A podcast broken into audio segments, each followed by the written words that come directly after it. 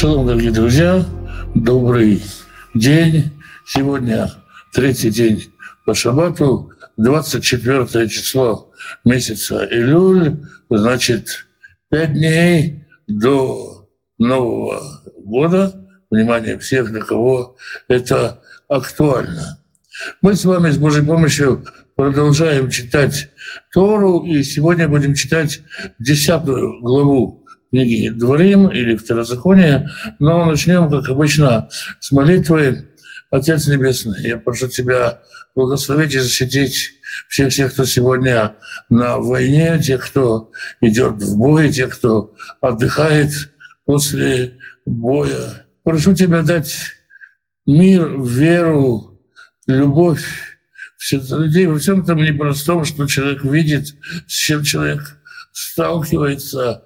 И, конечно, трудно воевать так, чтобы грязь не прилипала к тебе, но сохрани свой народ от этой э, грязи войны, от этих ужасов. Там, где человек чувствует бессилие, укрепи его. Там, где человек чувствует ненависть, исцели его, дай исцеление своему народу и благослови, благослови миром всех тех, кто сегодня на войне, дай пропитание тем, кто нуждается в пропитании. Пошли достойную, уважающую человека работу, чтобы было время на общение с семьей, на изучение Писания, чтобы в доме был достаток, избыток, возможность помогать другим, желание помогать другим, желание делать добрые дела, благословить целей больных, направь руки врачей исцелять среди тех, благословить тех, кто сопровождает больных, очень непростое служение. Прими семьи, в которых нет мира, примири отцов и детей, мужей и жен, братьев и сестер. Дай мир всему народу своему, как написано, Господь даст силы народу своему, Господь благословит свой народ миром. А мы с вами продолжаем читать Тору, и с Божьей помощью сегодня читаем десятую главу книги Дворим, в которой Маше продолжает то, что начал в предыдущей главе. Маше говорит о том, что когда человек, народ Израиля, завоевывает землю, и у него все получается, и победа приходит за победой, может почувствовать так человек, что это его крепкая рука, что это его сила, или что это в заслугу его праведности такое происходит что то, что мы побеждаем в жизни, то, что с нами происходит, наши удачи, они в заслугу нашей праведности. Конечно, есть польза у праведности, есть благословность Божья к праведности, и Господь заступается за праведника, помогает праведнику, э, способствует благу праведнику и так далее. Но это не значит, что когда у нас в жизни получается, когда происходят победы в нашей жизни, что все это благодаря нашей праведности. Нет, и Маше напоминает э, самые тяжелые истории взаимоотношения Израиля и Всевышнего в пустыне и говорит, нет, это неправедность, это чисто милость Божья по отношению к себе, пометование Его обещаний и любовь к тебе, то, что дает тебе эти победы. Это, конечно, актуально и в нашей жизни, когда нам кажется, что то, что мы достигаем, то, что у нас получается, приходит из-за того, что мы праведны. Вот я, например, э, хорошо могу содержать семью, значит, я праведный человек, я хорошо зарабатываю. Вполне возможно, что, вполне возможно, что э, самые деньги, которые хорошие деньги, которые ты приносишь домой, их Всевышний дает ради твоей жены и говорит, вот Хана, э, Сара, Ривка, Лея, она такая праведница, и ей достойно иметь хорошее пропитание. Ну и я вот через вот этого вот, вот этого вот товарища это пропитание ей дам. За заслугу ее ты получаешь. Может быть, здоровье твое ты получаешь э, благодаря чем-то еще э, молитвам, может быть, какие-то успехи в твоей жизни происходят благодаря тому, что ты нужен кому-то другому, ну, в частности, в отношении денег, как всегда э, говорил и говорю, если ты хочешь, чтобы у тебя были деньги, не надо молиться о деньгах, сделай так, чтобы другие молились, чтобы деньги у тебя были, чтобы кому-то другому в этом мире было интересно, чтобы они у тебя были. Ну и так во всем остальном. Это школа того, что не все и не всегда обязательно нужно прописывать праведность. Муж начинает об этом говорить, и он рассказывает, естественно, рассказывает историю, связанную со скрижалями, одна из самых ярких, наверное, историй, когда народ Израиля опускается очень-очень низко опускается. Итак, мы продолжаем читать. Бета и в то время Амар Адунай Элай, сказал мне Господь, Солиха Штей Лухот Аваним, высеки себе две каменные таблички, Каришуним, как первая, Веуле Элай Агара, и поднимись ко мне на гору, Васита Лиха Арон Эс, и сделай себе деревянный, ну, остановимся, пока не будем переводить слово Арон, Господь говорит Муше, сделай себе две новые заготовки под каменные скрижали. Первые скрижали Господь дал Муше сам. Это было полностью handmade Творца, полностью э, рукоделие Господом. Здесь Всевышний говорит, теперь есть твое участие. Это, с одной стороны, сотрудничество. Теперь как бы и в земном процессе установления законодательства вы получаете определенные полномочия, мы будем читать дальше про суды, но это означает и твое участие. Некоторые говорят, и здесь, конечно, есть где разгуляться Мидрашам и творчество годы. Некоторые говорят, что Всевышний открыл Моше э, копии сапфировые. И Моше взял два сапфира и выстроил из них скрижали, закругляя скрижали Сверху, говорит книга Зор, вот на этой стружке Маше разбогател и стал богатым человеком. Но на самом деле э, древние источники говорят о том, что скрижали не были закруглены сверху, они были квадратными, э, примерно 64 э, на 64 сантиметра размером и 32 сантиметра шириной, так что если их складывать вместе, получался такой кубик 64 на 64 на 64. Были они, скорее всего, из гранита. Очень много споров о том, какой они были формы, и даже есть, что они были в виде ролика, что на них было написано, как на них распределялись надписи, например. Конечно, есть самое классическое понимание, которое мы сегодня видим в каждой синагоге первые пять заповедей на одной скажали, вторые пять заповедей на другой. Одни заповеди касаются отношения человека и Бога, другие человека и ближнего. Очень красиво, но там есть проблема в том, что заповеди разной длины, как они писались. Некоторые говорят, что это две одинаковые скрижали. Два экземпляра договора между человеком и Всевышним, между Израилем и Всевышним. Один экземпляр у Всевышнего, один экземпляр у Израиля. Словом, снова, как всегда бывает, когда нам э, не очень известно, что именно происходило, то очень много всего выдуманного есть. В раннем Средневековье в Риме вышло евреям постановление носить, пришивать к своей одежде накладки в виде вот этих самых закругленных скрижалей. Церкви казалось красивее, что они были закругленные. И евреи все как один вынуждены во многих странах Европы носить такие повязки или какие-то такие таблички. И, э, собственно, из этого этот символ проник в синагоги. До того времени э, скрижали рисовались квадратными. Равинат Израиля сначала был своим символом, имел своим символом закругленные скрижали, в 80-е годы, когда Любавчевский Рэбе Минахам Шнейрсон исследовал этот вопрос, он просто начал такую войну за восстановление древней формы скрижали, и скрижали вернулись к квадратной форме. Если сегодня сделать поиск на форму скрижали, то, конечно, большей частью увидишь ее закругленной. Итак, Маше повелено было сделать две скрижали как первые, подняться с ними на гору и изготовить для них... Вот здесь есть вопрос, изготовился ли для них отдельный какой-то ящик, или для них использовался тот самый Арон, тот самый ковчег, который потом оббил золотом Бецелель. Снова есть много разных версий, что это были, были за футляр особый для э, скрижалей. Некоторые говорят, что у был футляр, который клался в, в большой ковчег, и проблема была, когда израильтяне вышли с большим ковчегом. Из малого, снова Мидрашеи, предания занимают место того, где непонятно, всегда занимают пустые лакуны. Потому что иногда, когда нам, нам спрашивают, а как это было, папа, расскажи, как это было, Рав, расскажи, как это было, иногда можно сказать, я не знаю, не написано. А иногда кто-то пытается объяснить, нарисовать картинку. Картинка должна оставаться, ну, скажем так, одним из вариантов реальности.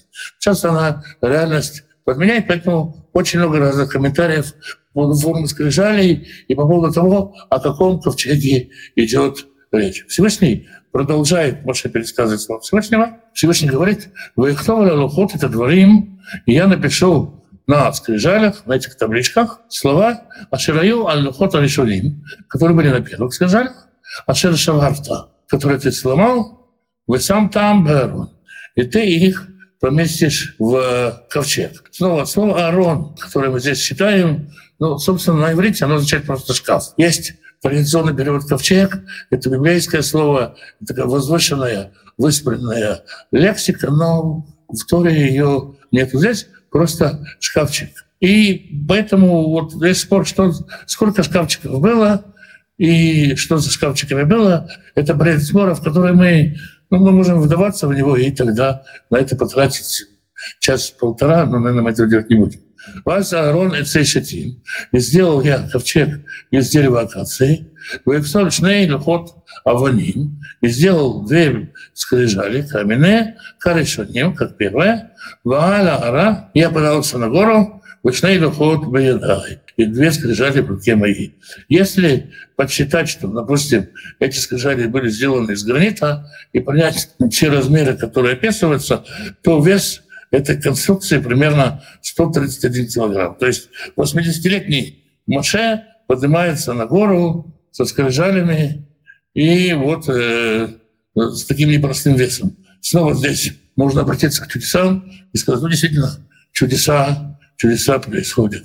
Вихтову Аллухот Кимихтава решен. И написал он на скрижалях, как написано было на первых, это Сарата Дворим, 10 речений, а Дибер Адонай Илюихем, Ашер Дибер Адонай Илюихем Бер Митоха Еш, который Господь говорил вам на горе из огня, Боем Агхель, в день, когда я собирал вас, Вьетнам Адонай Илай, и дал мне их Господь. Это, в общем-то, означает начало того, что народ оказался прощен. То есть Моше говорит, ты вообще не ради праведности ходишь.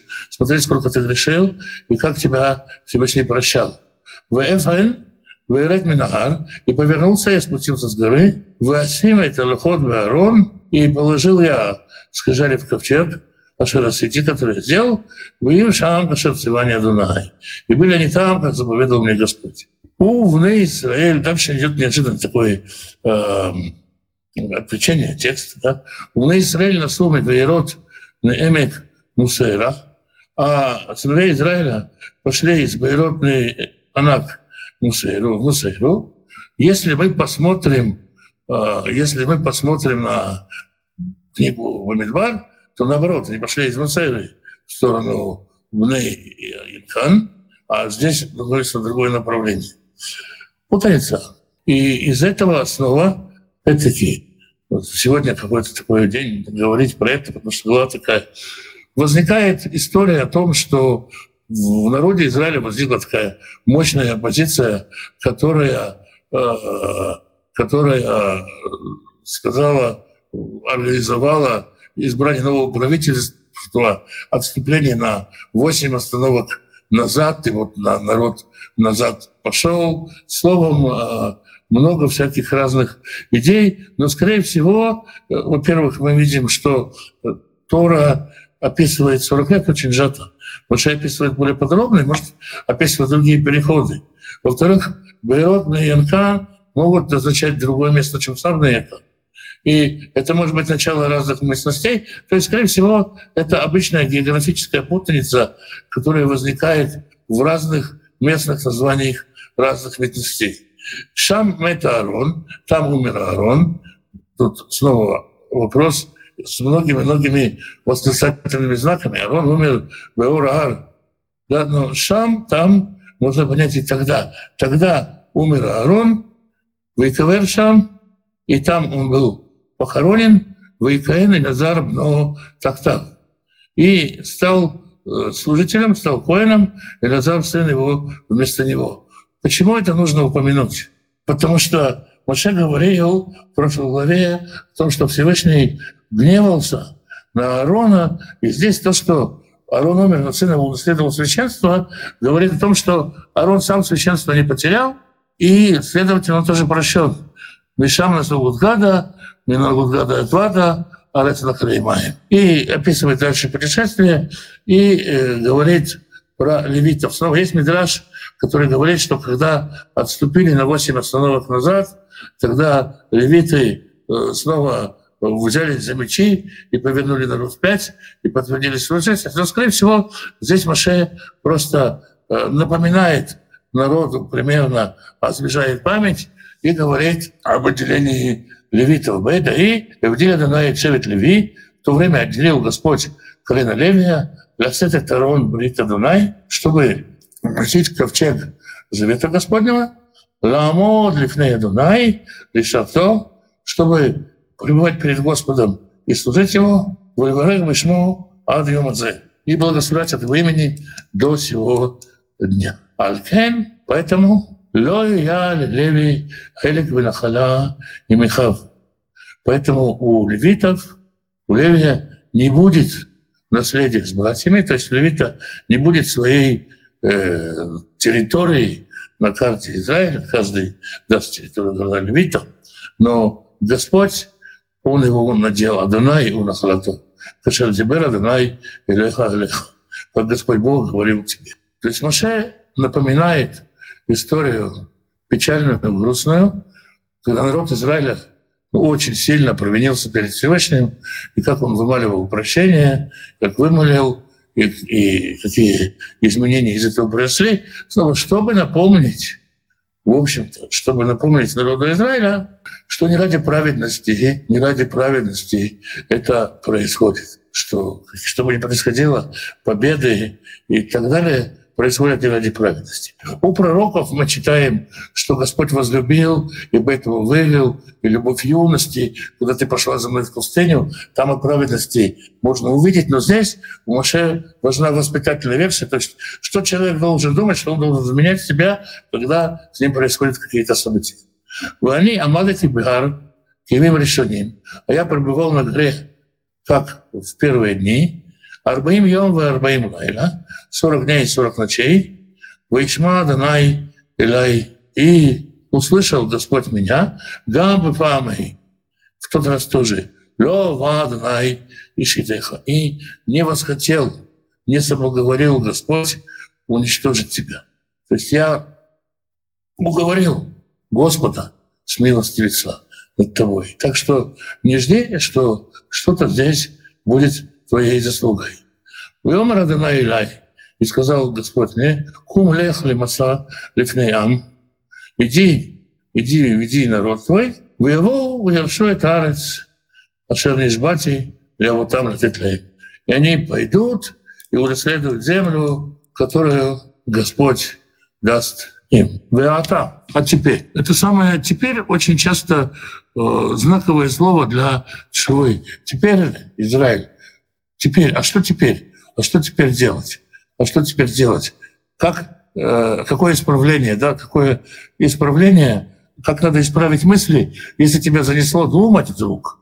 Если тебя вдруг занесло думать, что это все благодаря праведности. Вата Израиль. Теперь Израиль. Ма Адонай Илеха Шальмимха, чего же хочет от тебя Господь? Чего хочет от меня Господь? Алекс, чего хочет от тебя Господь? Ким ли рай Адонай Леха, бояться Бога. Мы говорили про богоязненность. Иди по его путям, по всем его стезям. Лееву то, любить его, велявот это на Леха, и служить Господу, Бехоль Бавха, всем сердцем своим, Бехоль Шиха, и всей душой своей. Лишмор это митцвот Адонай, быть сохранить заповеди Господни и уставы его, а шаровни митцвха которые я заповедал тебе, летовлиха, чтобы тебе было хорошо. То есть все, что Господь хочет, это чтобы ты понимал все величие того, кто это, кто Он Господь. Да? То есть прежде всего бояться, любить. И исходя из этого, желание служить, желание делать то, что Он от тебя хочет. А что Он от тебя хочет, для чего Он все это затеял, чтобы тебе было хорошо. То есть весь проект, он для того, снова, для того, чтобы тебе было хорошо. אין לאדוני אלוהיך השמיים ושמי שמיים, הארץ וכל אשר בה. Господу принадлежат небеса небес, земля и все, что на ней. То есть, чему ему от тебя хотеть? У него все есть. Ему не нужны тебя подарки, приношения, какие-то там архитектурные сооружения, украшения, почитания. У него все есть, и он тебе дает заповеди, чтобы ты э, боялся его, почитал его, постоянно боялся не очень хорошее слово в русском языке сейчас. И чтобы тебе было хорошо. Все, что Господь хочет, не чтобы ему было хорошо, ему и так хорошо, а чтобы тебе было хорошо. Рах бы авутеха хашакадамай, но только отцов твоих возлюбил Господь Леаваута, любите Евхар, Безрама Харгем, и выбрал семя их после них Бахем среди вас Миколя Амим Кайомазе. Среди всех народов в этом мире. Умальтем это владливых. Обрежьте не обрезание сердца вашего. На русский язык слово «орла» переводится плохо. «Орла» — это то, что кожура, э, скорлупа, то, что покрывает поверхность. То есть расчистите, скремите скорлупу, снимите кожуру с э, сердца вашего. Вы арпыхем лотакшу от. И шею свою не делайте больше тяжелой. Прекратите быть жестоковыйными. Киадуна Илуэйхем, потому что Господь Бог ваш, у Илуэй Илуим, Он Бог богов. Вы Адунай Адуним, Ой, Господь Господь. А Эля Гадоль, Бог великий, Гибор, сильный, Анура ужасный. Ашерлой за по ним улей как шохот. Нелицеприятный и не берущий взятки. То есть были боги, с которыми можно было договариваться. Это не про нашего Бога. Усами спат том в Альмана, который творит суд с сиротой и с вдовой. То есть сирота, вдова — это маргинальные люди в обществе. Их как бы считают, что раз они в такой ситуации, то ну, так им и надо. И далеко-далеко далеко, еще обществу на тот момент для того, чтобы заниматься этим. А Всевышний любит сироту и вдову. Вывоев гер, летет люлехем земля.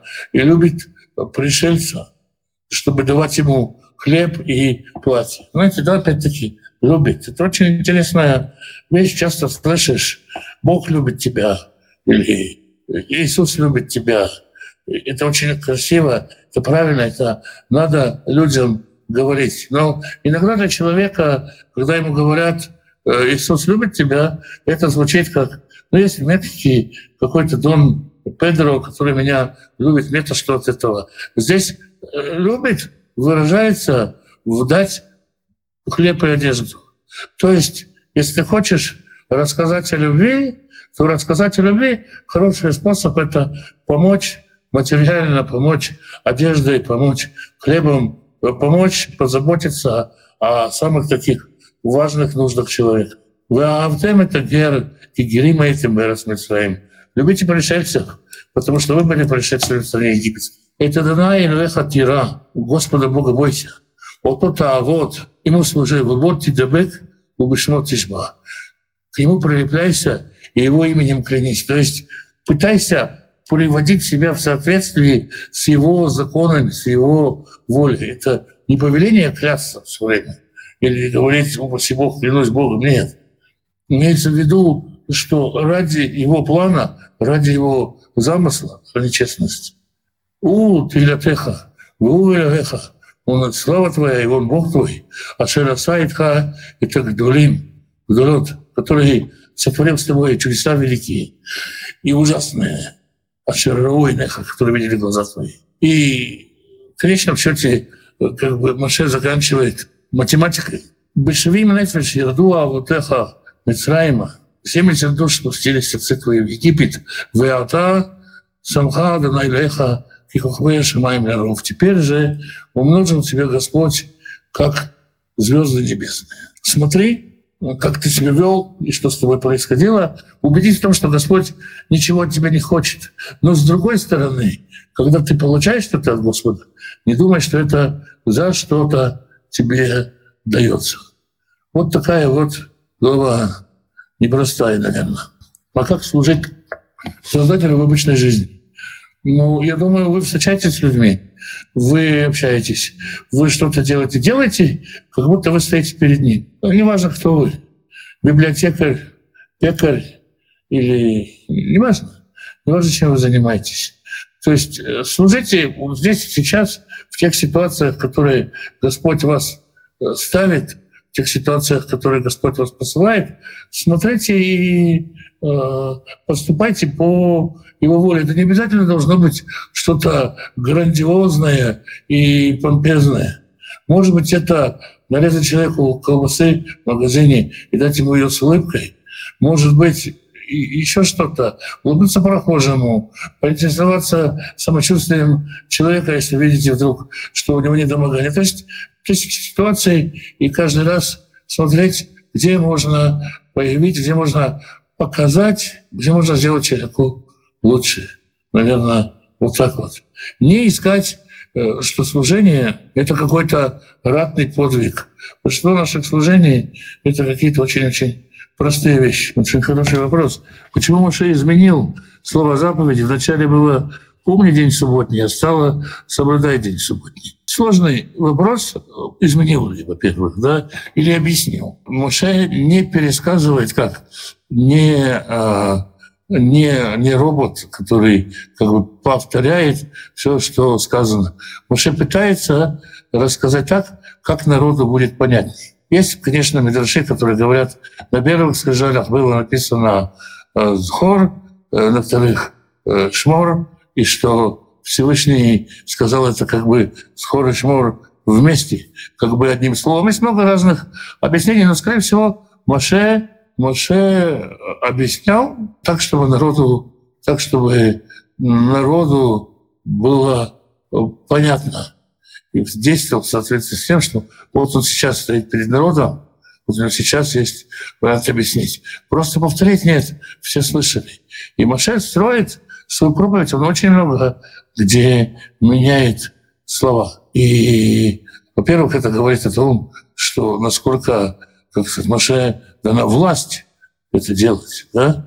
Можно сказать, сегодня вы сказали, как он посмел, вместо... Это разные вещи, это разные глаголы. На самом деле мы того и другого глагола до конца понять толком не можем. То есть Моше пересказывает, как, как ему положено на сердце, как, как он видит, что будет понятнее народу. Как относиться к посту. Я думаю, что пост очень много дает человеку, если человек правильно постится. Если мы говорим про посты, которые постится народ Израиль, ну, как бы, соответственно, вместе с народом можно поститься, это есть понятно, о чем пост и примерно направление мыслей. Если человек... Была такая традиция, скажем, во времена Ишуа, помните, фарисей говорит почти два раза в неделю. Была такая традиция, что человек постился каждый понедельник и каждый четверг, никогда читается Тура, и постился для того, чтобы как бы, размышлять о своих грехах. Если не становится рутиной, то пост — это полезная вещь. Если после вас, ну, просто, просто как бы, например, вы поститесь, и ничего не происходит, кроме того, что кушать хочется, то тогда и не стоит э, поститься. Слово пост может быть хорошим инструментом, важным инструментом, э, но пост может быть и соблазном, да, можно сказать. Я пощусь, они все вот не постятся. То есть как к практике, которую нужно брать на себя с осторожностью, понимая, что рядом есть люди, которые едят, рядом есть семья и прочее. Не стоит увлекаться постами. Иногда происходит такое, что люди читают Талмуд или Зор, еще какие-то книги. А в Зоре там, например, какие-то истории, что человек постился, ну, как мы считаем, ну, что за Тора, да? Моше постился 40 дней подряд, Моше постился 40 дней подряд, и я буду поститься. Нет, не будешь, потому что э, для того, чтобы поститься так, нужна духовная подготовка, нужна духовная поддержка, и можно, можно очень сильно пострадать духовно и физически, если поститься неподготовленным. То есть э, вы же не берете какую-то э, практику какого-то крутого бегуна, если хотите начать бегать по утрам. Чуть-чуть пробежайте, где-то пройдись бежком, для начала хорошо. И в любом деле, если вы хотите достигать чего-то, тогда нужно двигаться постепенно. Поэтому, ну, и посту соответственно. Вопроса смертоносной буквы нет. Здесь ни те, ни другие скрижали, конечно, я думаю, не имеется в виду. У нас есть э, беседа полуночников о смертоносной букве, где мы раскрывали эту тему подробно. Я в коротком ответе не отвечу на это. То есть, ну, сейчас тут еще как бы такое русское слово э, смертоносное, которое как бы так нагнетает, да, немножко еще ну, проповедями. То есть послушайте, на канале есть беседа, она, мне кажется, что подробно раскрывает этот э, вопрос. Вроде бы все, да? Вопросов больше. Нет. Ну тогда, значит, что? Пожелаем вам благословений, благословенного вечера. С Божьей помощью встретимся э, завтра в это же время на этом же месте. Будьте благословенны. Шалом.